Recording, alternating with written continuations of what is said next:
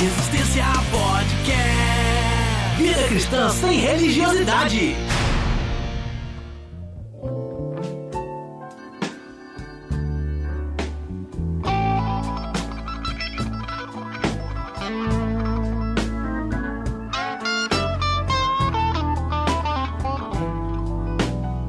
Fala Resistência, episódio de número 56 no ar.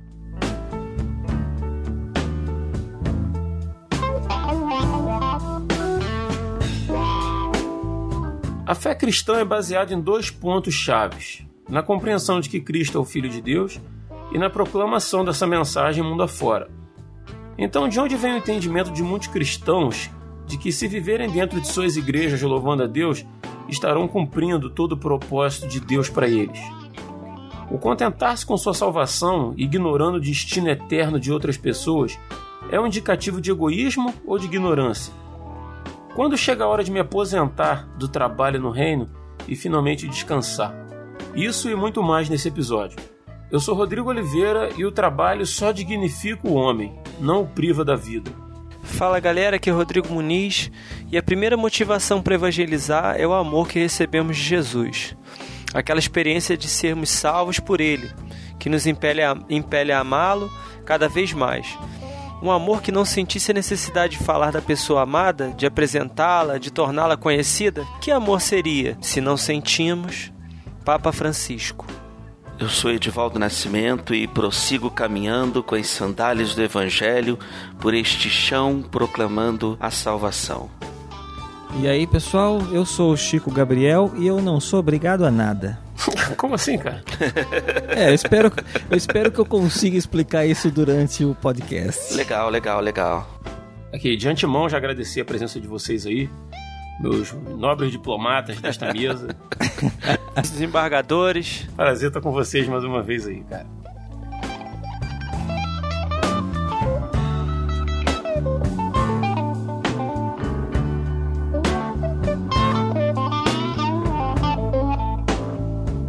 Mas vamos lá, sem delongas aí, vamos pro primeiro bloco. Vamos partir do princípio de que, tendo em vista de que a gente tem um monte de cristãos aí, de cristãos aí, de cristãos aí que mal começaram a trabalhar na vida cristã e parece que às vezes eles se autoimpuseram uma espécie de, de aposentadoria cristã, vamos colocar assim, né? Se contentando assim somente em frequentar a igreja, cumprir ritos religiosos e tal, e mais nada, né? Se esqueceram de de evangelizar. Se contentaram com a sua própria salvação e não dão sequência a isso, né? Se contentaram e ficam ali no seu banquinho e que tá tudo certo. Eu pergunto para vocês aí, quando foi que a gente se esqueceu da importância do ID?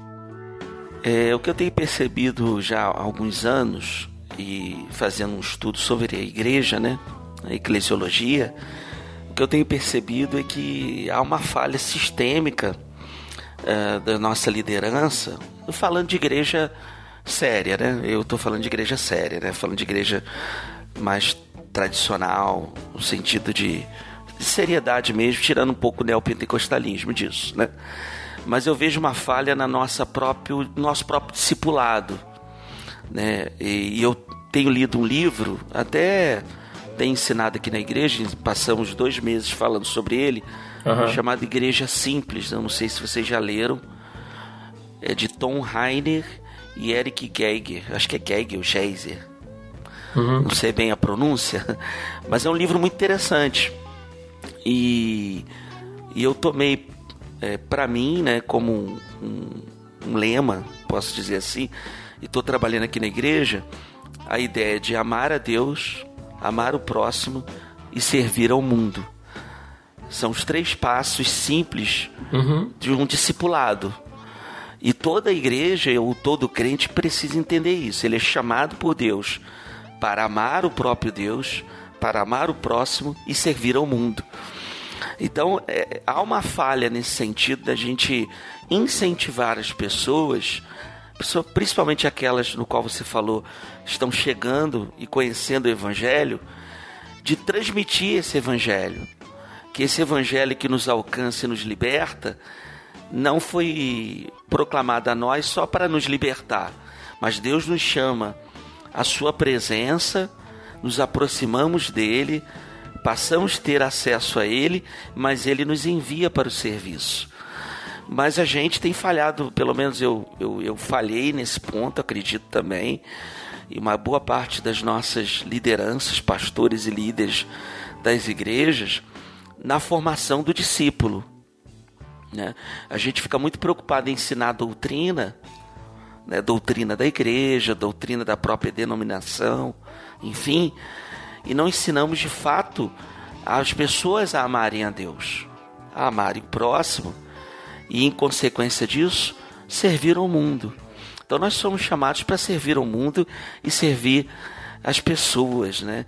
E naturalmente o evangelho ele tem que ser transmitido através da, da nossa vida, e isso é constante.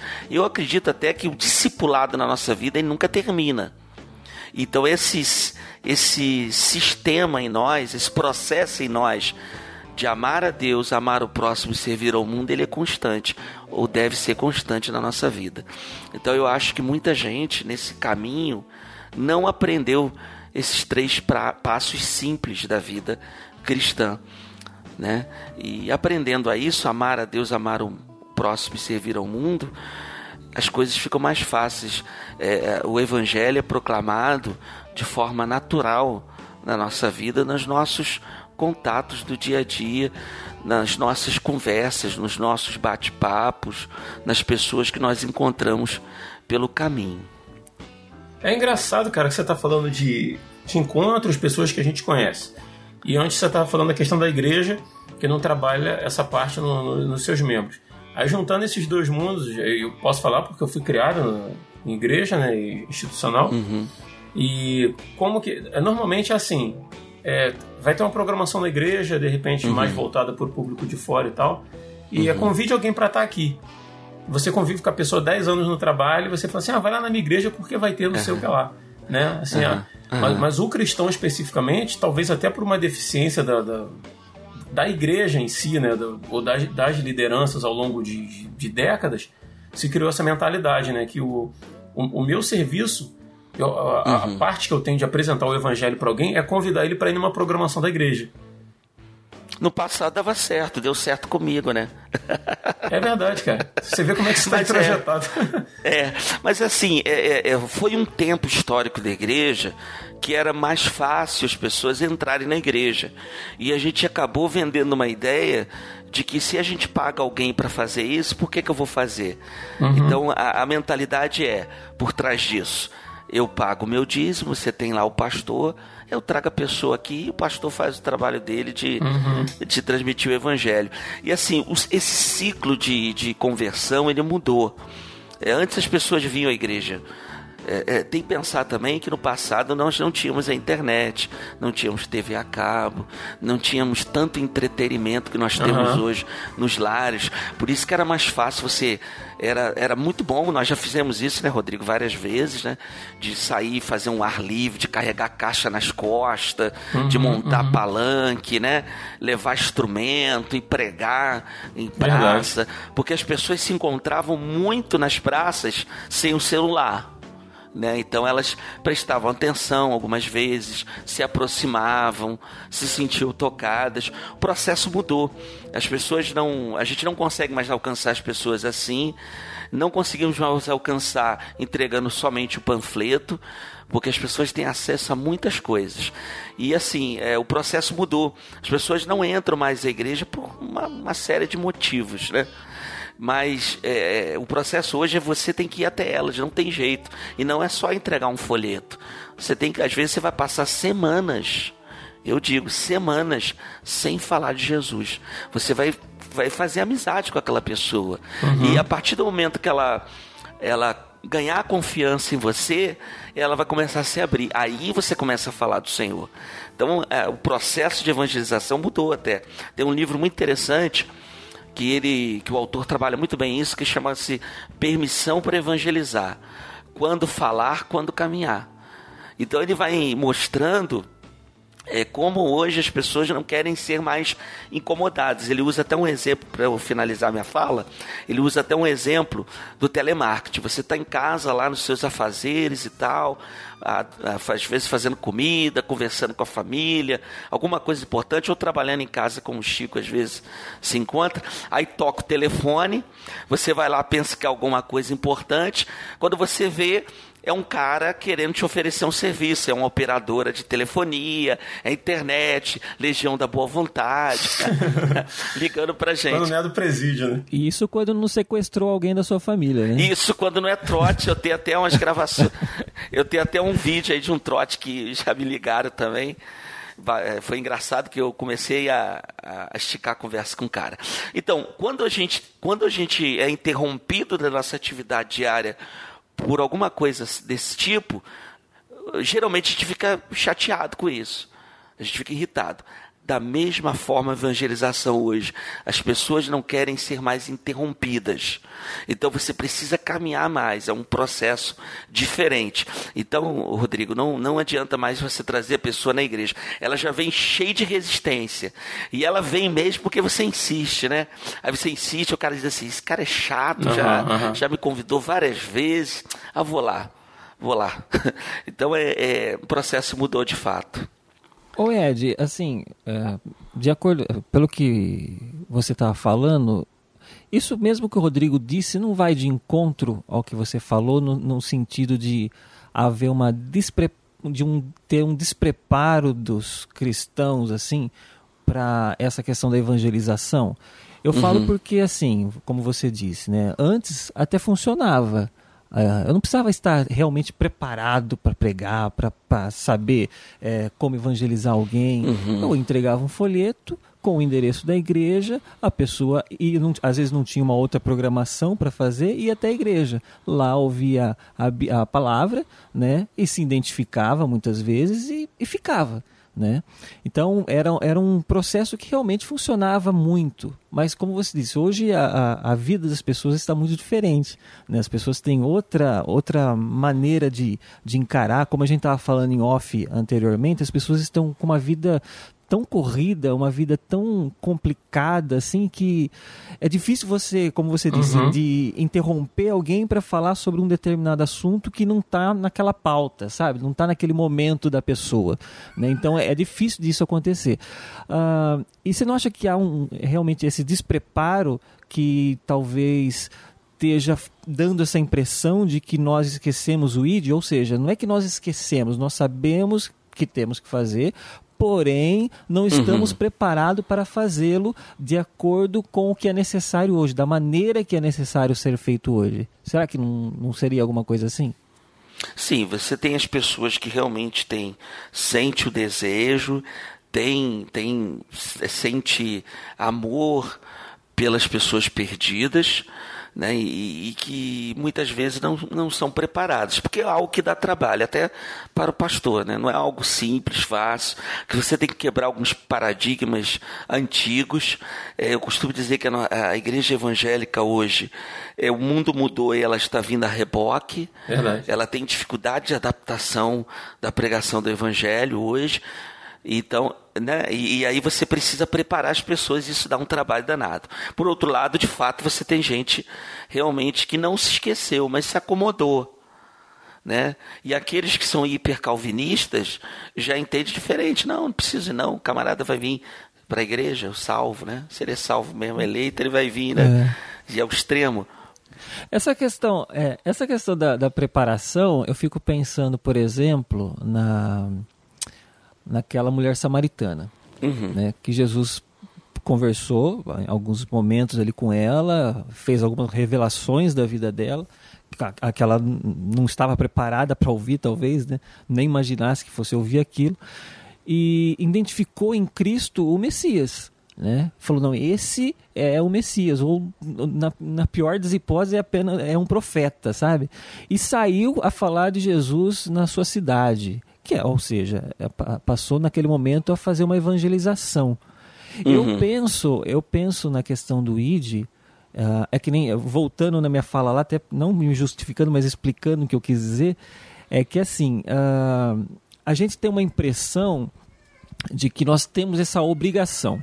É uma, é, é uma obrigação que eu tenho para ser executada. Não, Cristo mandou e eu sou obrigado a fazer. E, e não é bem isso, porque às vezes nós podemos encontrar uma certa frustração no meio do caminho porque talvez eu não esteja preparado ou talvez eu não esteja naquele momento para executar aquele trabalho. Né? Eu falo do sentido de que eu acredito que o ID, uh, o evangelizar, é transferir experiências que eu tenho com Deus às outras pessoas. Né? Como aquela mulher, por exemplo, transferiu as experiências que ela teve com Jesus para outras pessoas da sua cidade, e eu acredito que o ID faz parte disso também. Uh, eu tenho que transferir para as pessoas por que, que eu sirvo a Deus. Eu não, eu não vou fazer isso como uma obrigação, eu tenho que pregar o Evangelho porque eu sou obrigado a fazer isso. Não, eu quero simplesmente eu quero levar para as pessoas porque isso é bom e porque isso me traz uma alegria muito grande, porque eu, é aquela tal negócio, eu conheço a Deus e eu quero que as pessoas conheçam essa maravilha que é Deus, uhum. sabe? Eu, eu faço isso não porque eu sou obrigado, mas porque eu sou assim, porque eu não tenho como ser diferente, eu não tenho como fazer diferente. Então, a, a, a, o que eu penso, talvez, é que as pessoas às vezes se frustram por achar que isso é uma obrigação e chega lá na frente por motivos depois das questões eclesiásticas, problemas de igreja, problemas que ela vai encontrando no meio do caminho, ela se desilude, né? Ela, ela, ela começa a perceber que talvez uh, o trabalho dela seja inútil. Né? Sendo que não deveria ser uma coisa que almeja uma recompensa, né? que, que espere um agradecimento, que espere um, um, um, um é, algum louvor por aquilo, né? Porque a, a, Bíblia diz que nós fazemos nada mais do que uma obrigação, né? De uma certa uhum, forma. Fizemos uhum. isso, somos considerados ainda servos infiéis, porque fizemos aquilo simplesmente que deveríamos já ter feito. Servos inúteis. Né? Exatamente, servos inúteis. É, exatamente. Eu, eu, acho que é, é, se você é, no, no teu processo discipulado, se ele for bem bem bem feito, né, nesses três passos que eu, faz, que eu falei, eu acho que. Porque assim, isso a gente já deveria ensinar no discipulado. Quando a gente está discipulando alguém, e qualquer um de nós pode discipular alguém, né? É, é, às vezes eu falo, parece que eu estou falando só na condição de pastor. Mas, assim, qualquer um de nós tem essa capacidade aí dada pelo Senhor, né? e o Senhor nos capacita, e a gente buscando mais de discipular alguém. E nesse processo discipulado, se ele for um processo bem feito, essa pessoa que conheceu o Evangelho, ela já sai já transmitindo as boas novas com a sua própria vida, né? É, é, de fato, é, a gente não tem assim a, a proporção da, do, do, que pode acontecer quando a gente leva o Evangelho a uma pessoa. A gente não sabe é, o que Deus vai fazer com essa pessoa. Às vezes a gente não tem aquele retorno imediato, né? Às vezes não vai congregar conosco, ou às vezes na, na, na, de imediato a gente não tem aquela resposta, mas no futuro pode ser que você tenha o resultado. Eu há pouco tempo tive contato com um colega de, da época do quartel, que a gente começou a ter contato de novo.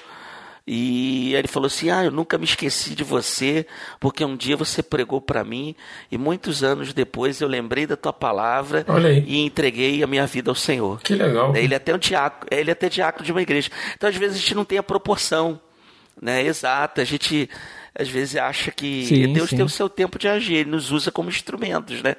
É a velha ideia da semente, né? A gente tem que ter isso em mente, né? a semente vai ser plantada. Agora, quem dá o crescimento, né? É o Senhor. Outro vai regar, você plantou, outro rega, né? Mas o crescimento quem dá é o Senhor. Se a gente partir do pressuposto que, que a palavra ela nunca volta vazia e a gente vai ter, e Deus vai nos capacitar, né? Porque o evangelho ele é muito simples, né? A gente que complica às vezes uhum, o evangelho com, com, as próprias doutrinas, né? É, verdade. As doutrinas sim, sim. É, é, de, de, denominacionais, enfim. Mas o evangelho é muito simples, né? A pregação do evangelho é muito simples. E, e, se a gente tem em mente isso, não, eu prego o evangelho eu, com a minha vida e, e, entendendo que, que é prazeroso ver a outra pessoa sendo alcançada, nem sempre vai ser de imediato, mas olha a proporção que dá. Aí essa pessoa vai lá, prega para outro, prega para outra e outro prega para outro, vira uma rede, né? Uhum. Agora, o Moniz, a, é, a, gente sabe aqui que você já há muitos anos não faz parte de igreja, igrejas institucionalizadas, né? você faz parte da chamada igreja orgânica, são grupos que se reúnem em residências, né? Sim, sim. Para adorar, para cultuar, para aprender. É, você percebe esse. Eu tô, tô, te perguntando isso, assim, deixando isso, isso claro aqui, porque o Ed vem falando de, de que a igreja não se, não se renovou para esse novo milênio, né, na, no sentido de pregação do evangelho. Então, assim, dentro da tua área, você percebe esse fenômeno acontecer também nos grupos de, que se reúnem como igreja orgânica? É, esse fenômeno acontece também aí dentro? Como é que você vê essa parte aí? Traz esse ponto de vista aí pra gente. Acontece sim, acontece. É, esses dias eu tive reunido com, com os irmãos e tal, e a gente estava comentando sobre essa questão de justamente é, os irmãos entrarem numa rotina de reunir por reunir, né? E essa, esses, esses grupos, o que acontece? Pelo fato de, de a gente ter muitas pessoas que estão saindo do sistema atualmente, é, que já são cristãos e tal, mas que estão é, desencantando com o sistema e tal, e estão indo para essas reuniões é, simples nas casas uhum. e tal é, eles acabam acaba que esses grupos eles vão aumentando, mas de pessoas que já são cristãs. Né? Você não tem um, um aumento significativo de, com novas conversões. Uhum. Né? Sim, de crentes que eram de igrejas, né? Exatamente. Então, isso, isso aqui no Brasil. É, uhum. Esse movimento ele não acontece só no Brasil, né? ele acontece em outros lugares no mundo e tal. Sim. É, é, é, por exemplo, eu tive contato com um irmão que, que faz missões né, na África, em Angola, se não me engano, Guiné-Bissau, não sei qual, qual país exatamente, eu sei que ele, que ele faz missões em África onde eles estão é, levando esse movimento de reunir em casas e tal, de, né, a igreja orgânica e tal, é, nas casas. E ele, onde eles já estão é, é, pregando o evangelho e as pessoas se convertendo para esse novo modelo. E aí, é, nesse caso, sim, as conversões acontecem. Mas aqui no Brasil, está um pouco mais é, complicado, sim. Eu acho que segue a mesma tendência entendeu? Segue a mesma tendência de, de, da, da, da igreja institucionalizada. Né? Em alguns casos eu costumo dizer que só, é, só tirou a placa, né? porque continua a mesma, mesma coisa em alguns casos. Né? Agora, eu, eu penso que é, isso, é, isso acontece em função do, do, do, do, momento que a gente vive, onde o materialismo, vamos dizer assim, já está é, atingindo a níveis é, muito altos. Né? As pessoas não estão mais tão interessadas assim em, na, no, no, espiritual, vamos dizer assim, né?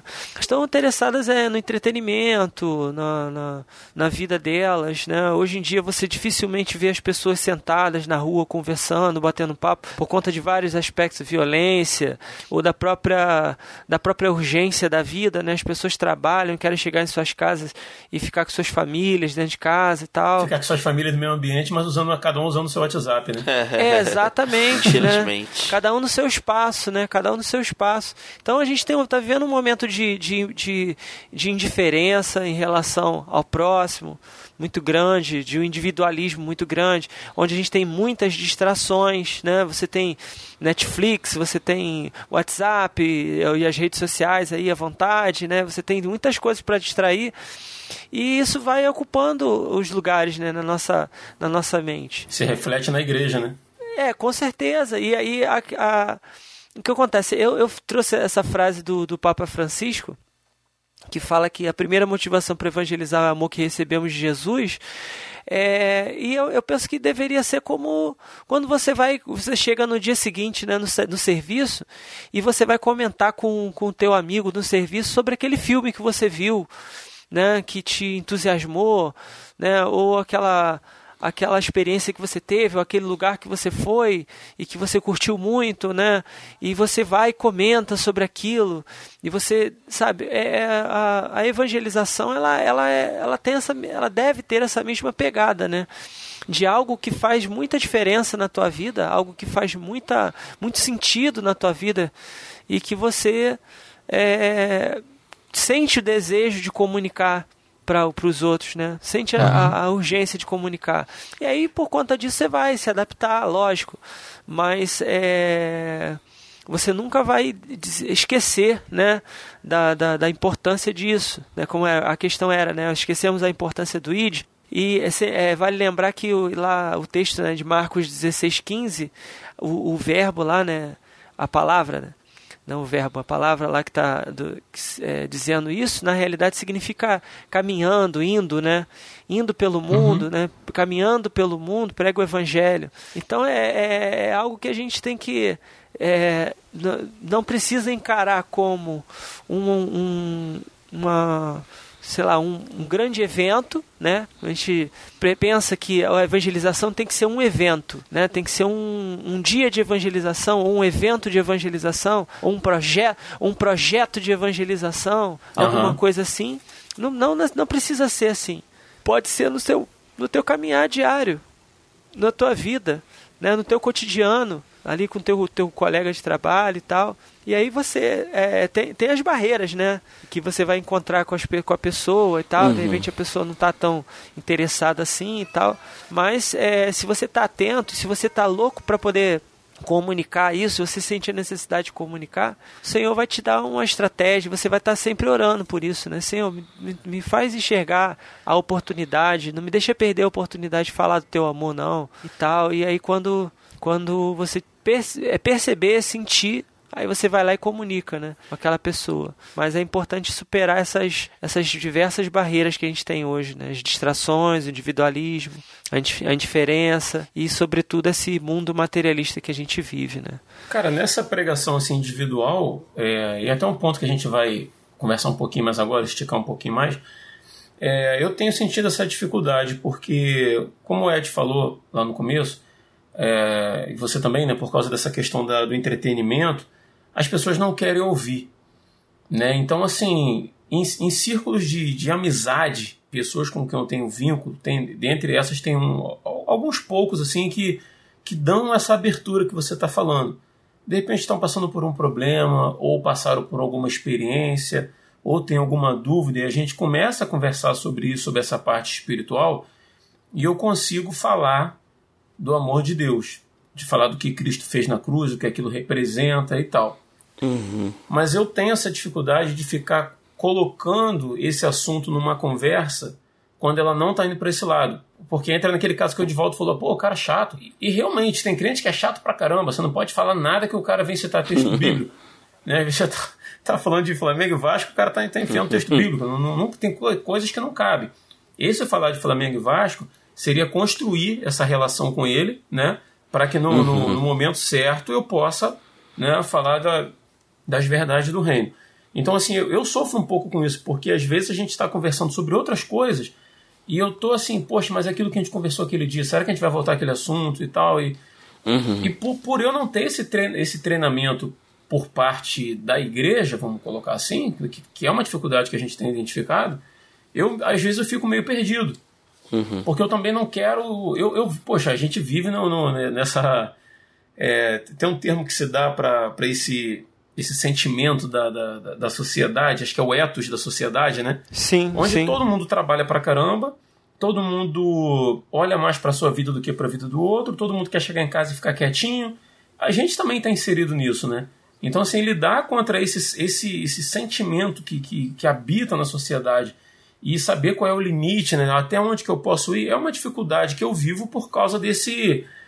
É, é, o fato que a gente conclui aqui que a igreja não se adaptou para o novo milênio. Uhum. Até um ponto que eu queria, para a gente continuar falando sobre isso, a partir do momento que a gente percebeu que a igreja meio que se estagnou nesse ponto, e a gente tem ouvintes aqui que formado na maioria por cristãos que estão dentro de igrejas, e de repente, se o nosso ouvinte aí ele se identifica, cara, com o que a gente está falando, ele percebe que, que a igreja realmente não, não consegue dar um passo além em relação a isso, ela está meio que fechada em si mesma, mas ele entende que ele tem que começar a cumprir o ID.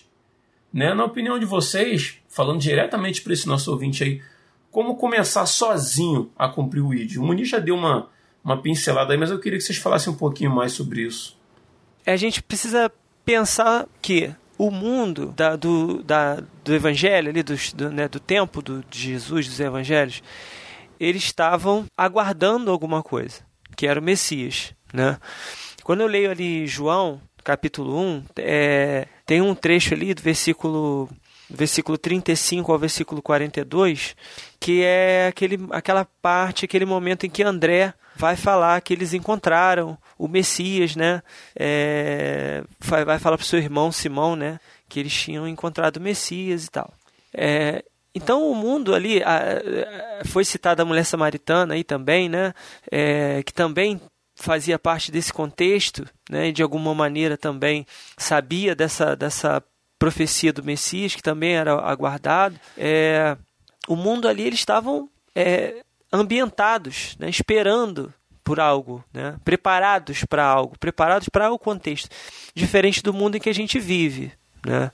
O mundo que a gente vive não está mais é, conectado ou esperando alguma coisa, ou esperando é, por uma manifestação de Deus. Até porque a gente vê Deus em, todo, em cada toda, toda esquina a gente vê Deus, a gente vê Jesus, a gente vê. Então se tornou uma coisa tão corriqueira que as pessoas já, já não causam mais é, estranhamento, não tem mais espanto para as pessoas. Né? Você vê, você bota lá no, no, no na rede TV, tem é, programa né, do, do, evangélico, bota no, no, no, na CNT é evangélico o dia inteiro, né, no, no, no canal na, na, Record a mesma coisa. Né? Então você vê ali é, já, é algo, já se tornou algo tão batido que não faz mais diferença. Só que as pessoas elas é, têm, têm uma coisa que as pessoas é, é não estão é, aguardando, mas elas estão ansiando, que é o amor. As pessoas elas não, não, não elas esperam por isso, né? Elas esperam por essa por essa manifestação do amor e elas não estão vendo. E quando, quando a manifestação do amor vem, aí elas, opa, peraí, tem alguma coisa diferente aí sabe? Então, é, tem um livro que a gente já citou em algum programa anteriormente, que é o Simplesmente Crente, né, do Michael Horton, que tem um capítulo que ele fala assim: pare de sonhar e ame o próximo. Então, eu acho que para a gente poder vencer essa barreira que a gente tem encontrado atualmente para a evangelização, a gente tem que levar para o mundo aquilo que o mundo anseia, que é o amor, sabe? E é quando você ama, quando você tem uma atitude altruísta, inesperada, né? aquela atitude que, que as pessoas já estão seguindo num fluxo tal que já, já, já, já é previsível, a indiferença já se tornou previsível. A indiferença pelo, pelo próximo, ela já se tornou algo comum e previsível. Então, quando você vê alguém agindo fora dessa, dessa, desse padrão de indiferença, essa é a chave. Esse é o gancho que você vai ter para falar de Cristo. Uhum. Então, se você sente na congregação onde você está, as pessoas elas estão vivendo nessa, nessa frieza ou já assumiram esse status quo né, de, de indiferença para si mesmos, a, a saída é começar a amar as pessoas, começar a fazer coisas, sabe? Começar a, a remar na direção oposta começar a fazer diferente, né? Fazer aquilo que ninguém faz. Uhum. E aí você vai começar a manifestar o Cristo no, no cotidiano sabe? É deixar Deus transbordar da tua vida. Lógico, em primeiro lugar, você tem que estar tá, é, repleto desse amor, vamos dizer assim. Repleto dessa, dessa percepção do que Deus tem feito na tua vida, né? Do quanto Deus tem te amado, do quanto Deus tem se manifestado na tua vida, do quanto Ele tem sido fiel na tua vida. E aí você começa a transbordar isso para as pessoas, num gesto de, de carinho, num gesto de, de compromisso, de comprometimento, de respeito pelo outro sabe, de altruísmo, e as pessoas vão começar a ver uma diferença, e aí quando elas chegarem, aí você, vai ter o subsídio para falar, e aí, poxa, você é uma pessoa tão legal, poxa, eu gosto tanto de você, você é diferente, você faz uma coisa que as pessoas não fazem, você, né, fala umas coisas que as pessoas não falam, você tem uma atitude que as pessoas não têm, por que, que você é assim? Aí você, pum, é aí que você entra, né, porque o Senhor ele está presente na minha vida e tal. E aí você começa a falar de, de, dessa frieza do mundo e aí, e aí por aí vai, entendeu? Eu acho que é por aí. Ô Muniz, talvez, cara, seja necessário a gente fazer uma observação um pouquinho assim mais dentro do que a gente está falando aqui da questão do, do, do, espírito que age no mundo, né? Do, do, do, espírito que esse século vive, do espírito que, que, que toca essa sociedade hoje em dia, que é o que a gente está falando Sim. aqui. Uhum. Se o evangelho é a antítese de tudo que, que esse mundo prega, ensina e vive, talvez a chave seja a gente ir ao contrário do que o mundo vem fazendo em relação a pessoas. Né? Talvez a, a chave, só concordando uhum. com o que você falou, seja se aproximar de Sim. pessoas é fazer exatamente o contrário. Enquanto o mundo vive um momento de cada um olha por si dentro da sua uhum. casa e não tem preocupação nenhuma com o outro. Cada um no seu quadrado. Exato.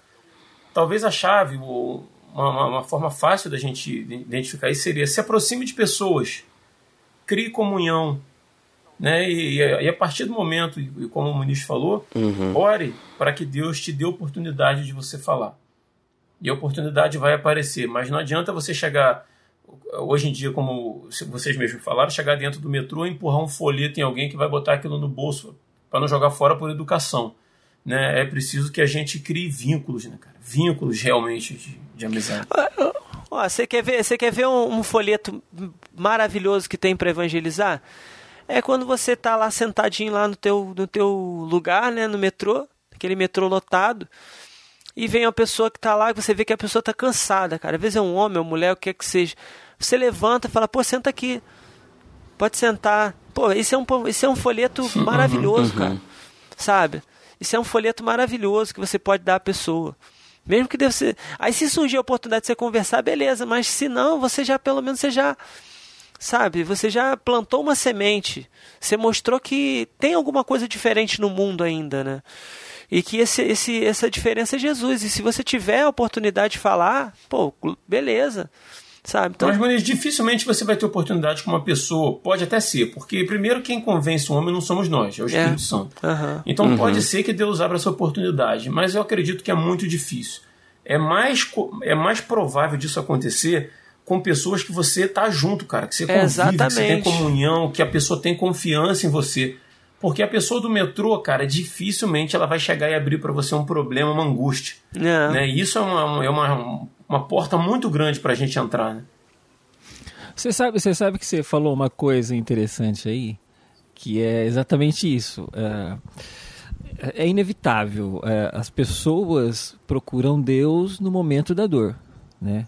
Nós que somos cristãos, às vezes só vamos orar a Deus quando estamos uhum. com problema, né? Não, Verdade. Dificilmente oramos para obrigado Deus por tudo isso que aconteceu. Uhum. Às vezes a gente dá um agradece e tal, mas mais sutilmente, né? Mas quando estamos com um problema, aí nós vamos, ó Senhor, eu preciso e, e tal, né? A gente uh, sente essa necessidade na hora da dor. E, essa, e as pessoas normalmente fazem isso. Você pode perceber uma grande porcentagem, não vou dizer 100%, mas grande parte das pessoas que procuram a Deus, que procuram uma igreja, é porque estão com problemas.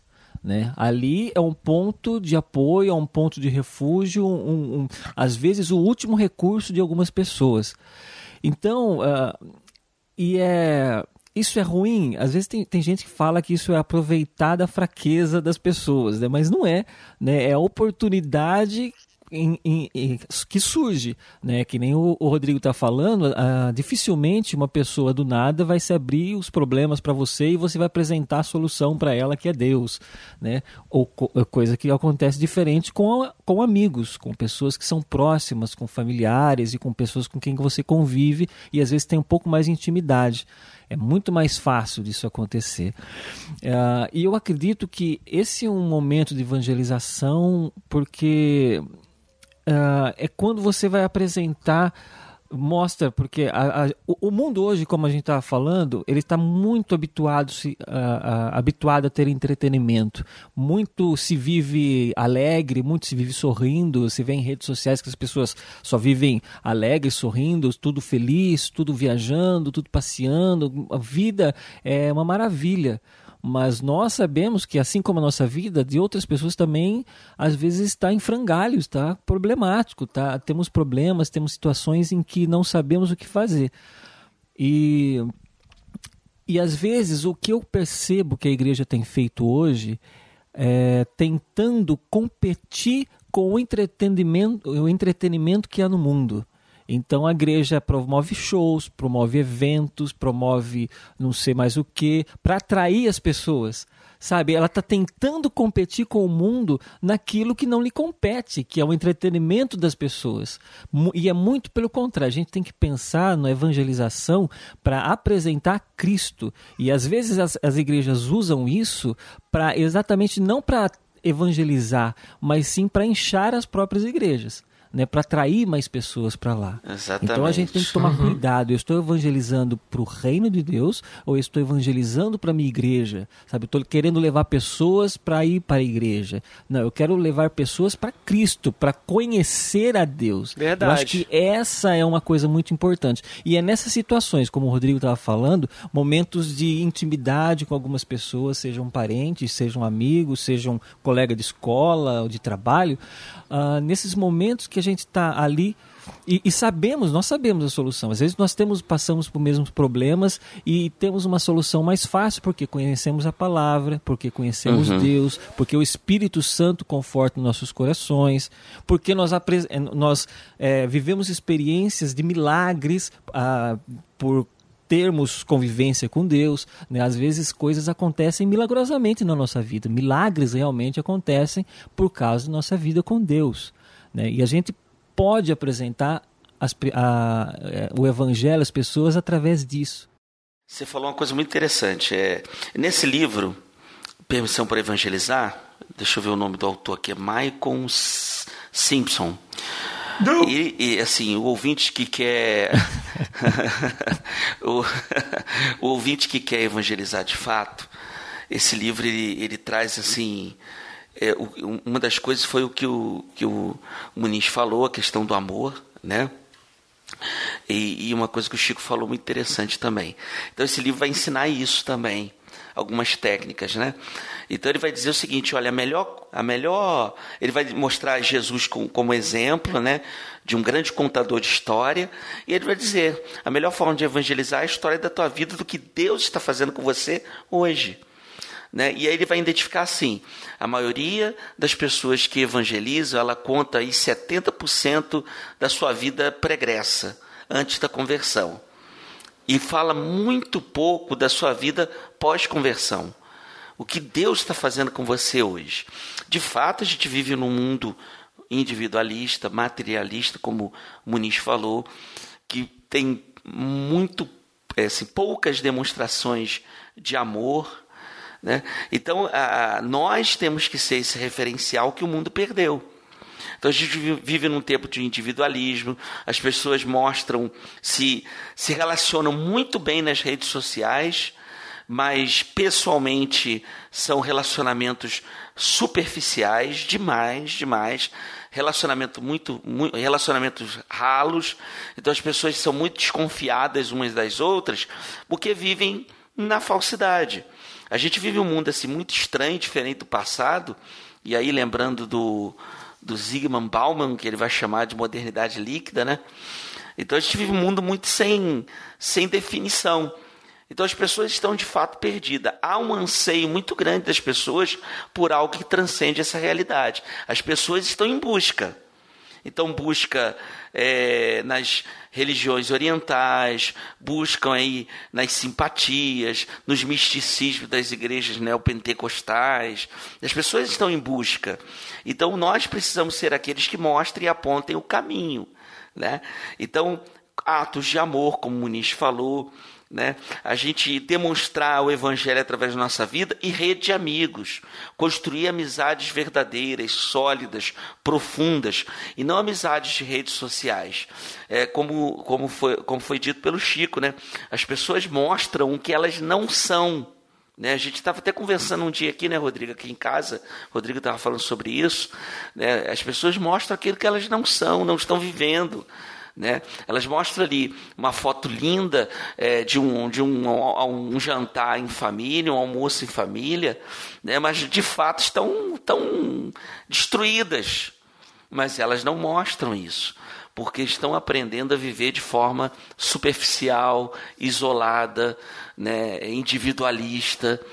E como o Rodrigo disse, nós estamos indo em contramão essa cultura que ela é anticristã. É a cultura do individualismo, é a cultura do cada um por si. E a gente tem que mostrar o contrário. O problema é que muitas vezes nossas igrejas foram influenciadas por essa cultura. E a gente não vai percebendo e vai vivendo da mesma forma. A gente não abre o coração, não confessa os nossos pecados, não, não, não compartilhamos uns com os outros, dizendo assim, amigo, me ajuda, eu estou vivendo a situação de pecado. A gente já fica com medo, achando assim, a pessoa vai me julgar. Ou vai contar. Né? Ou vai contar para a igreja né, toda. para né? outras pessoas, Uhum. para outra igreja. Né? Então a gente vive uma falta de confiança. O desafio nosso para evangelizar, e você ouvinte que tem um desejo e, e não se sente preparado, né? um, um dos segredos é esse: é você criar é, relacionamentos, construir relacionamentos duradouros. E como eu falei, você vai passar, Rodrigo, às vezes muitos dias sem falar do Evangelho, e às vezes vai ter dificuldade de retomar esse assunto. Mas há momentos que você vai conseguir fazer isso. Aí você precisa perceber os ganchos, o ponto de contato que Deus está deixando ali. E realmente tem É. dado, tem dado sim. E Não, e esse livro ele fala isso também, é muito interessante. Ele fala assim, às vezes numa conversa, você está conversando, aí você, é, o cara vai, passou uma noitada, aí teve uma ressaca no dia seguinte, aí fala com você, rapaz, estou com uma dor de cabeça, cara, tem que parar de beber, né? E aí no livro ele fala, isso aí já é um, um ponto de contato para você começar a falar, rapaz, se você se você for uma pessoa que viveu isso, eu falo assim, rapaz, eu já passei por isso também. Né? Tão, parece tão bom na hora que a gente está vivendo aquilo, mas no dia seguinte a gente acorda para a realidade, não é a mesma coisa. Mas eu vou dizer para você, aconteceu uma experiência na minha vida que mudou de fato tudo isso e eu não penso mais dessa forma. Então, quer dizer, você vai construindo dentro do seu relacionamento. É de fato, na verdade, a pregação do evangelho hoje, a evangelização, primeira coisa, você precisa ganhar a confiança da pessoa. A pessoa tem que confiar em você. E ela naturalmente vai se abrir. Sabe um grupo muito difícil de evangelizar? Classe média alta e alta. São difíceis de evangelizar, mas eles têm pontos muito frágeis: família e negócios, trabalho. Eles têm dificuldades nessas duas áreas. Então, assim, as pessoas estão com sede, mas a gente precisa de fato se preparar em oração. Eu acho que se cada um de nós é, orar ao Senhor e dizer Senhor, é, nesse ano eu quero evangelizar uma pessoa. Porque às vezes a gente quer evangelizar todo mundo, né? Mas, Senhor, me mostra uma pessoa para eu orar por ela, para eu investir tempo de oração, eh, de eu investir é, em conversar com ela, estabelecer um relacionamento duradouro, profundo, né? uma conversa com ela, investir nessa pessoa. Você pode ter certeza que você vai conseguir lá na frente e transmitir o evangelho para ela. Mas dá trabalho, não é fácil, né? É, até Né? porque o discipulado é artesanal, né? O discipulado tem- Exatamente. se, a gente, se a gente leva o, o, o grande problema é, que vem acontecendo na, na, na igreja já há milênios, vamos dizer assim, é, é fazer as coisas por atacado, né? É, É achar que as coisas é. a, a- a- granel, assim, né, por atacado, que as coisas funcionam. E não é assim que funciona. As coisas elas são bem, bem individuais, né, meio artesanais. E, e se a gente faz essa coisa com uma pessoa só, primeiro que a gente vai estar, a gente tem que ter essa, essa, esse hábito para poder passar para a pessoa. E a Uhum. gente passa para essa pessoa, e se a gente conseguir, se- já não será, no final de um ano, por exemplo, já não será mais uma pessoa só, serão duas. E no final do outro ano já não serão mais duas, serão quatro, e depois serão. E assim vai crescendo, né? O Ed falou uma coisa aí que interessante que eu me lembrei de uma situação de Davi, inclusive, né? Porque a gente está falando às vezes dessa individualidade e dessa soberba, vamos dizer assim, né? Porque as pessoas não querem apresentar-se mais como tendo fracassos, como tendo problemas, como, como tendo dificuldades, Uhum, e sim uhum. apenas como vitoriosos que somos, porque somos filhos de Deus e tal. Né? E às vezes isso não, esse tato não vai apenas com o irmão nosso da igreja, com a, as pessoas físicas né, que estão ao nosso redor. Às vezes a gente leva esse mesmo, esse mesmo trato até mesmo com Deus. E muitas vezes deixamos de conversar com Deus sobre as nossas dificuldades, conversar com Deus sobre os nossos problemas, até mesmo em nossas orações. né? Eu acho que, por exemplo, eu estava falando de Davi, mas eu lembro de Davi, assim, foi no Salmo 32, quando ele fala que enquanto ele escondia né, os pecados, escondia as coisas que ele fazia, é, a, a, a, alma dele definhava, a alma dele atrofiava, a alma dele se encolhia. Uhum. Né, e eu percebo que isso tem acontecido com as pessoas. Né, as pessoas têm achado que é, são muito coisa, enquanto expõe apenas aquele falso sorriso, ela acaba é, definhando, ela definha né, naquela, naquela situação que ela poderia resolver, às vezes confessando com os irmãos, é, pedindo oração, pedindo, é, é sendo, é, como que eu vou dizer assim, sendo comunicativo com as pessoas e não ter essa soberba de achar que é melhor do que as outras pessoas. Confiar realmente nas pessoas às vezes. É lógico que não é todo mundo que às vezes a gente consegue fazer isso tal, mas a própria palavra diz que nós devemos é, expor nossos problemas aos santos, né? Porque ali podemos encontrar a salvação. Então a gente tem que pensar nisso também, até nessa questão da evangelização. Por quê? Porque quando a gente evangeliza, nós temos que identificar, nós temos que nos identificar com as outras pessoas. Se eu para apresentar a solução de um problema, eu tenho que estar consciente de que às vezes aquele problema também já foi meu ou também é meu e que só Deus pode dar a solução. Eu não tenho a solução, o pastor da minha igreja não tem a solução, a irmã do, da, da minha igreja uhum. não tem a solução, mas Cristo, mas Deus, a palavra tem a solução. E a mesma solução que serviu para mim assumindo que eu tinha um problema, essa pessoa também vai ter. Né? Então, essa faz parte de, um, de uma de um dos princípios de, de, de, da evangelização. Reconhecer que também eu sou dependente de Deus e transferir isso para as outras pessoas também. E o bacana é que às vezes a pessoa pensa, pode pensar assim de repente: ah, mas eu já trabalhei muito na igreja, fiz muita coisa durante muitos anos, e meu ministério já tem 35 anos, seja lá qual for e tal. Agora é hora de deixar os, os mais jovens assumirem o trabalho, né? É hora de eu, de eu descansar um pouco, né? Mas a, a, vida cristã não tem aposentadoria, né, cara? Aposentadoria lá na glória.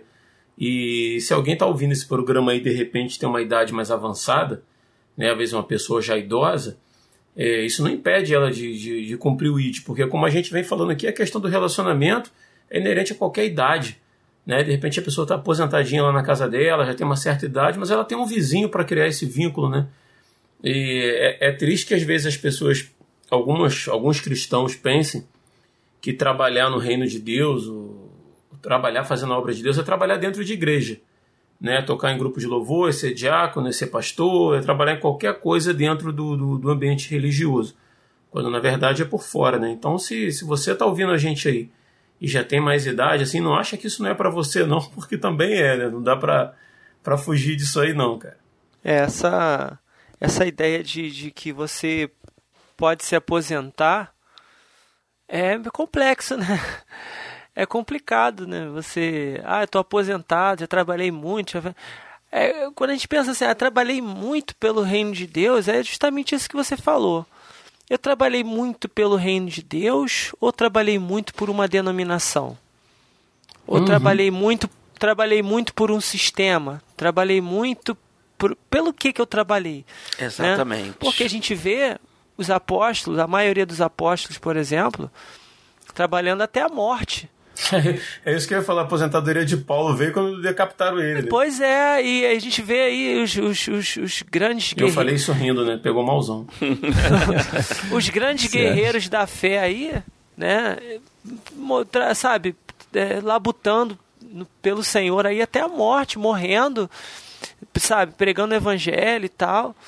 Eu não sei, é, assim, é, há de se ter essa essa, esse discernimento, né? Acho que você mesmo já, já, já definiu bem, né? Se você está trabalhando por Cristo, né? Se você está lá botando por Cristo, por amor a Cristo, eu acho que a, a nossa vida inteira, não, não, ainda assim, não, não seria nada, né? Não é nada comparado ao, ao, ao, que ele, ao que ele fez por nós, né? Enfim. Agora, se Cara, você... A gente viu, sem querer te cortar, já cortando, o pastor Billy Graham aí, né, que morreu na faixa dos 100 anos de idade, uhum. né, até quando ele teve saúde pregando o evangelho, cara, e eu pensando aqui, o que são, sei lá, 80 anos, 90 anos de pregação do evangelho, de trabalho para o reino, efetivamente, diante da eternidade, né, cara? É nada. Uhum, não é nada, nada. É, e se você tiver, assim, essa pegada de, do trabalho pelo reino no seu dia a dia, cara, enquanto você estiver vivo e, e, e consciente e capaz de se comunicar, seja falando, seja escrevendo, seja lá como, você pode continuar falando do amor de Cristo e pregando o evangelho de boa, cara. Sabe? É, seja na fila do pão lá, você velhinho lá na fila do pão, é, ou então lá na, na praça uhum. jogando, jogando dominó, jogando é, baralho lá com teus colegas e ou, né, ou dama lá conversando. Você pode falar do amor de Cristo ali, cara. Você, você pode não, você deve falar do amor de Cristo, né? Enquanto você tá, você tem, enquanto fôlego houver, né, é, em, em nós, a gente vai falando do amor de Cristo sabe? Soa muito absurdo pensar na, na, possibilidade de existir alguém que fala assim: eu cansei de evangelizar. Uhum. Eu, ah, eu, não evangelizo mais. Já evangelizei muito. É, é, não, eu acho que isso. É que assim, é exatamente isso que o Muniz falou, cara. A gente tem que entender uh, saber dividir exatamente o, o, que é um trabalho congregacional, uhum. quando eu trabalho para minha igreja local, por exemplo, serviços que eu presto ali dentro, do trabalho para o reino, sabe? O trabalho para o reino, ele, você vai seguir enquanto você tiver fôlego de vida, você vai executar. O trabalho congregacional é diferente. Você tem um, um período em que você faz alguma coisa, de repente você muda de setor, você começa se identifica com uma outra coisa, depois você ou mais para frente você eh, se identifica com uma outra determinada coisa. É que a gente não pode ter essas amarras nesse sentido. Eu acho que é, o trabalho para o reino ele é ele é permanente. Então você ah, encontra-se com Cristo, comece a trabalhar para o reino, né? E, e a, até no seu leito de morte, se possível, esteja evangelizando, sabe? É, é isso que eu penso. Agora, na igreja, o trabalho congregacional muda, sempre está mudando. Você, se, em determinado momento, eu parei de tocar na igreja. Sempre, durante muitos anos, eu toquei na igreja. Eu parei de repente porque não me identificava mais com aquilo, me identificava com uma outra questão. É, vira e mexe, aparece alguém. Ah, você está enterrando seu talento. Ó, cuidado que Deus vai pesar a mão. Cuida, sabe? É, como se, né, se aquilo fosse uma obrigação para o reino de Deus. E não, eu presto um serviço para os meus irmãos. Eu estou aqui para ajudar. É que o pessoal sente saudade de ver você tocando pandeiro, Chico. Entenda que é que. Pois é, rapaz. Volta. Não, não. Se tem uma coisa que eu nunca toquei foi pandeiro. Panderola. Panderola. Vazado. Tocar aqueles forrozinhos na igreja era bom. Mas é isso, cara. Você tem que saber exatamente mesmo dentro da, da, da, congregação, o seu trabalho é itinerante. Você faz hoje uma coisa, amanhã você pode estar fazendo outra, se identificando com outra lá na frente. Hoje você canta, amanhã você prega. Isso também, é... Chico, não, não é inútil. Você... Uhum. Isso não é inútil, você está trabalhando pela, pela comunhão daquele grupo você está trabalhando para auxiliar a igreja uhum. na adoração, um monte de outras coisas, faz parte, mas não se resume a isso. Mas é que o pessoal, Confunde, é, como é. o Luiz falou, o pessoal às vezes confunde o seu trabalho na igreja com o trabalho para o reino. Esse, o trabalho para o reino é perene, a evangelização ela é, sim, se, sim. se leva durante toda a sua vida. Agora, eu vou estar com de repente 80 anos, eu não vou conseguir subir um morro para pregar e, sabe, a, a, vida, o nosso corpo é, avisa a gente de algumas coisas que às vezes a nossa cabeça não está preparada, sabe? Então, é, é isso que eu quero dizer.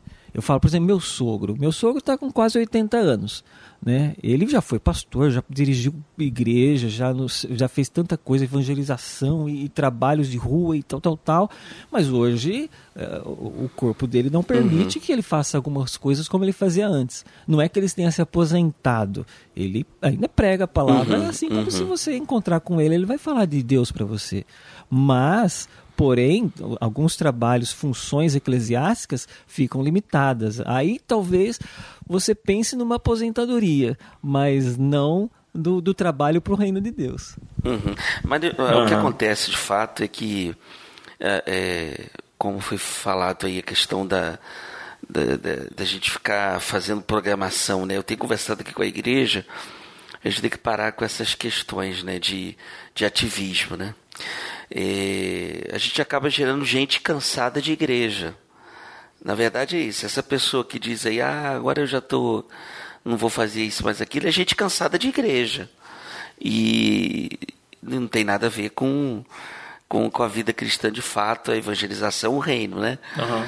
Então a gente tem um ativismo muito grande nas nossas comunidades, né? E a gente vai acabando construindo isso, cheio de atividades que a gente acha que vai nos fazer mais santos, mais crescidos, desenvolvidos na presença de Deus, e de fato não faz. Gera pessoas cansadas. E aí gera essa confusão, né? Que as pessoas acham que o reino de Deus é a igreja. É verdade. e acham que a igreja é o trabalho, é, e acham que a igreja é o trabalho dentro do templo. É, exatamente. Né? Por mais que você ensine, ensine, fale, fale que a igreja é você, que a igreja é o indivíduo, o camarada ainda acha que a igreja é o templo. E acha que trabalhar para o reino é trabalhar no templo né? E não é, né? O reino de Deus, como disse aí o John Wesley, né, quando foi proibido de pregar lá na paróquia dele, disse: "Agora minha paróquia é o mundo", né? Então, Bacana. né, é o mundo. É verdade. Isso é um isso é um pensamento tão 20 anos antes de Cristo, né, cara? Não, dá pra entender. sabe? Pois é, pois é. Mas assim, é, as pessoas têm essa necessidade. Isso já começou lá no passado, no Antigo Testamento, né? Quando Deus não deu ordem nenhuma para construir um templo, né? Mas as pessoas Eles já quiseram, é. quiseram construir, né? né? É, E fazer não- o quê? e até hoje é assim, né? As pessoas têm essa veneração pelo templo. É, por exemplo, Verdadeiramente você não está longe do reino de Deus. não é a salvação é como é que é aquela frase em latim?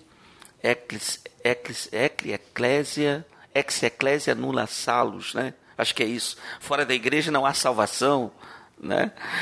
É, isso é um rito católico, É, né? Não pensar mas de- uma, uma frase. É. De uma certa forma, a gente herdou meio que isso da igre- do catolicismo, Sim, né? sim. Algumas é pessoas verdade. acreditam assim, fora da igreja não há salvação. Então, se você deixou de tocar, a mão de Deus vai pesar sobre você, né? Essas coisas vão embutidas, né? Ca- É interessante que o pessoal chega até meio agressivo, assim. Eu entendo, assim, uma É, né? certa eh, uma certa ignorância de algumas Aham. pessoas, então às vezes eu só dou uma risadinha. Mas, tipo, chegar assim e falar assim: olha, cuidado, hein, você tem uma filha pequena, vai que, né? Rapaz, Sabe? é, é, nesse nível. Então eu falo. Coitado eu sou de ti. honesto, dou aquela risadinha de canto e vou falar, não vou discutir agora, não. Vai né? que Deus leva a sua filha porque você abriu mão do seu ministério do pandeiro. É, é isso, é exatamente Rapaz. isso. É, exatamente No meu isso. caso já era pra eu ter morrido umas 18 vezes já, mais ou menos. De tanto, de tanto que eu já fui amaldiçoado, já falaram pra mim que ah, que você e não sei o que, que não sei o que, que você é herege, que você é isso, que você é aquilo. Eu falei, ah, tá bom então. Fala com, minha, com a minha mão aqui, conversa com a minha mão então, por enquanto. É, é interessante que isso aí que o Ed falou, eu acho que é uma coisa que a gente vê muito comumente, né? As pessoas se sentem cansadas porque muitas vezes elas estavam trabalhando para a igreja e não para o reino de Deus, assim. Eu estava conversando com uma amiga minha esses dias e que ela começou a me confidenciar algumas coisas da igreja dela, tá, alguns problemas, e ela se diz que ela ela disse que não não se sente mais bem fazendo nada. Ela sempre foi ativista mesmo assim na igreja, sabe? Tinha ia ter algum evento, sabe, de promover eventos de, de- na igreja assim, tal. Ela sempre correu atrás de, de patrocínio, de não sei o que lá, e de fazer aquilo, fazer aquilo outro e tal.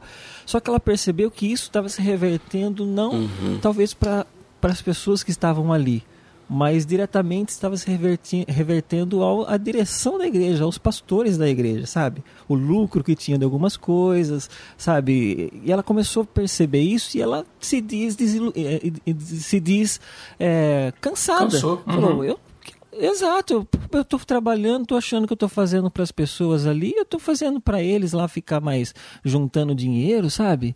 E nem é uma igreja neopentecostal tradicional, sabe? É uma igreja, inclusive, é, é, até pequena, assim, sabe? E aí eu, eu- conversei bastante com ela, até dizendo essa- dessa diferença, né, de trabalhar para a igreja e trabalhar para o reino de Deus tal. E eu falei, é, se você quer ter um ativismo, uma coisa nesse sentido, porque às vezes isso faz parte do, do caráter da pessoa, de fazer coisas, de trabalhar e de não sei o que lá, e ela vai fazer isso na igreja enquanto ela estiver lá, ela vai fazer isso no trabalho, ela vai fazer isso na escola, ela sempre vai ser aquela pessoa que está fazendo alguma coisa. né? Isso faz parte às vezes do caráter da pessoa. Então eu falo, às vezes você pode direcionar esse, essa, esse seu é, filantropismo, vamos dizer assim, é, em alguma outra área que você se, se, é, se identifica, mas continue trabalhando na igreja no sentido de evangelizar, de mostrar o amor de Deus para as pessoas, de, de, de, de levar mesmo o reino de Deus para essas pessoas, né? Porque a gente, a gente não, não de repente aquilo que você estava fazendo estava te cansando e talvez aquilo uma, uma hora ou outra fosse te matar né? Te matar mesmo, assim, você falar, eu não quero mais saber de igreja, eu não quero mais saber desse Deus, porque daí a gente relaciona Deus com aquela situação. Fala, não, Deus é culpado, eu, eu tava fazendo isso para Deus e olha só o que, que aconteceu, sabe? Exatamente. Então, eu acho isso um perigo muito grande. Então, eu conversei bastante com ela nesse sentido, falou, você tem que diferenciar. Você tem que pensar que você está fazendo, se está fazendo alguma coisa, você está fazendo para Deus e não está fazendo para os homens. Se estiver revertendo para alguém, de repente, você pode cancela aquilo, aquilo que você percebe que está errado, mas continue a, a, seguir aquilo que a palavra de Deus diz. A Bíblia diz para nós pregarmos o evangelho e transmitirmos o amor de Jesus para as outras pessoas. Isso daí é inerente, as recompensas não vêm nessa terra, muitas vezes a recompensa vem de Deus, né? E nós fazemos isso por amor, nós fazemos isso porque sentimos em nosso coração que devemos fazer. Agora, o que eu faço para a igreja, o que eu faço para o pastor, o que eu faço para os irmãos da minha igreja, vai do meu relacionamento com eles. Se uma hora eu achar que não está valendo, se uma hora eu achar que a pessoa está se aproveitando de mim, então aí eu posso parar na hora que eu quiser. Fala aí, pessoal. Estamos aqui hoje para estar tá gravando, né? Essa aula de pandeiro, né? Pandeiro gospel. É aqueles corinhos de fogo, sabe? Tem quatro batidas. Tem o primeiro que é o Sol mais grave. O segundo que é o. Aqui ó, assim. Aí veio atrás aqui ó. E finaliza com o tapa.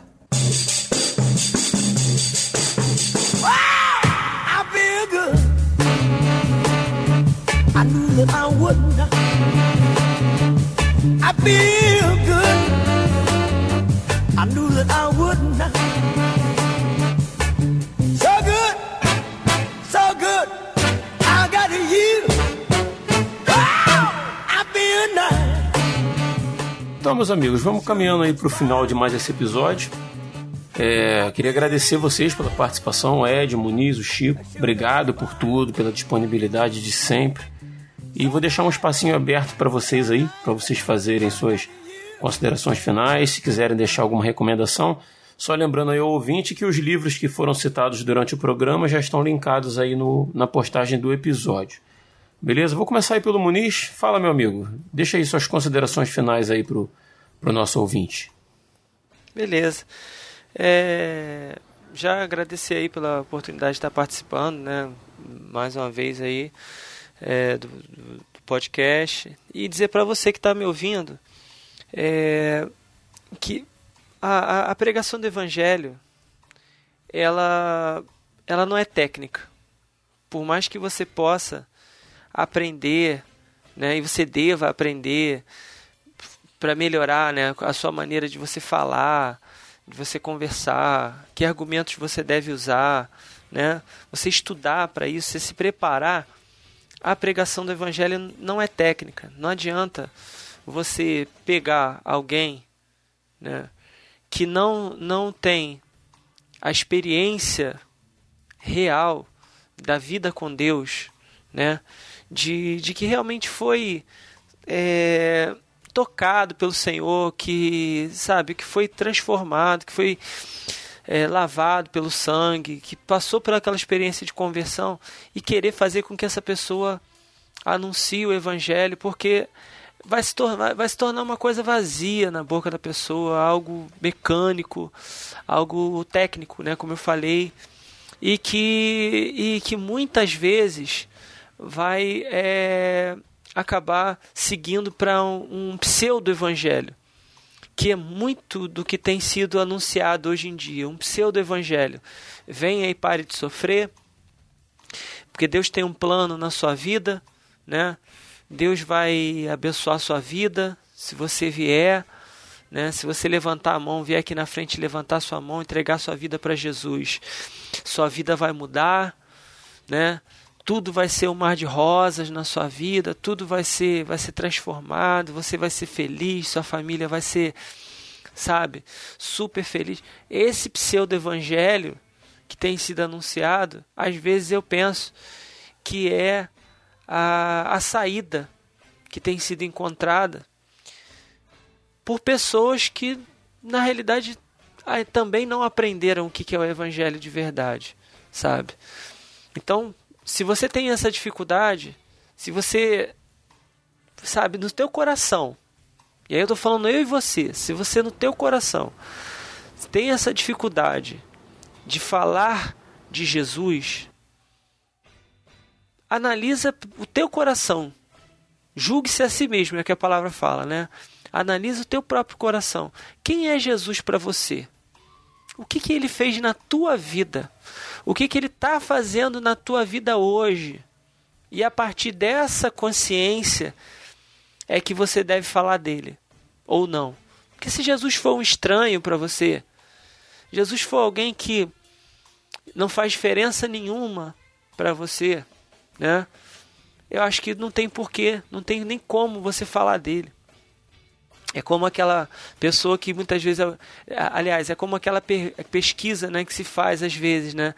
Se você tivesse a oportunidade de ir para o céu agora, nesse exato momento, viver eternamente no céu, mas Jesus não vai estar lá, ainda tem pessoas que levantam a mão e falam assim: mesmo assim eu gostaria de ir. É porque essa pessoa não entendeu o verdadeiro significado do Evangelho. Então, busca entender esse, o significado do Evangelho. Se você entende o que, que é, o que Jesus fez na tua vida, eu tenho certeza que no teu coração arde. O teu coração arde para falar de Jesus. Agora não espera por ninguém não. Não espera pelo teu pai, pela tua mãe, pela tua esposa, pelo teu irmão. Sabe? Para de, de às vezes você ficar incentivando os outros a fazer e você mesmo não faz. Vai lá e faz, meu irmão. Sabe? Pega no arado e, e, e não olha para trás e vai em frente. Porque é, eu tenho certeza que o Senhor vai preencher o teu coração. Se você sentir dificuldade na hora para falar, o Senhor vai encher os teus lábios. Ele é contigo e você vai ter êxito nessa, nessa obra, porque não vai ser só, você não vai estar sozinho ali, você vai estar cooperando com o Espírito Santo na pregação do Evangelho. Tá? Então, essa é, essa é a palavra que eu queria deixar para você e para os irmãos aí, e agradecer a todos aí por essa oportunidade.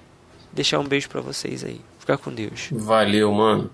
Chicão, faz aí tuas considerações.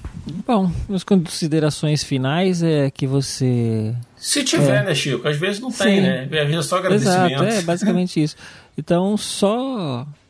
Se você talvez ouviu até agora no final, quiser ouvir de novo, né? Talvez fique alguma coisa sem entender, ouça de novo o podcast e aí você vai assimilar melhor, assim. Ah, mas é, é isso aí. Você pegue e preste bem atenção no que Cristo te chamou. Ele te chamou para evangelizar, para levar as boas novas de salvação às pessoas que estão à sua volta. Oportunidades não vão faltar, não vai faltar oportunidades para você pregar e falar de Deus, tá?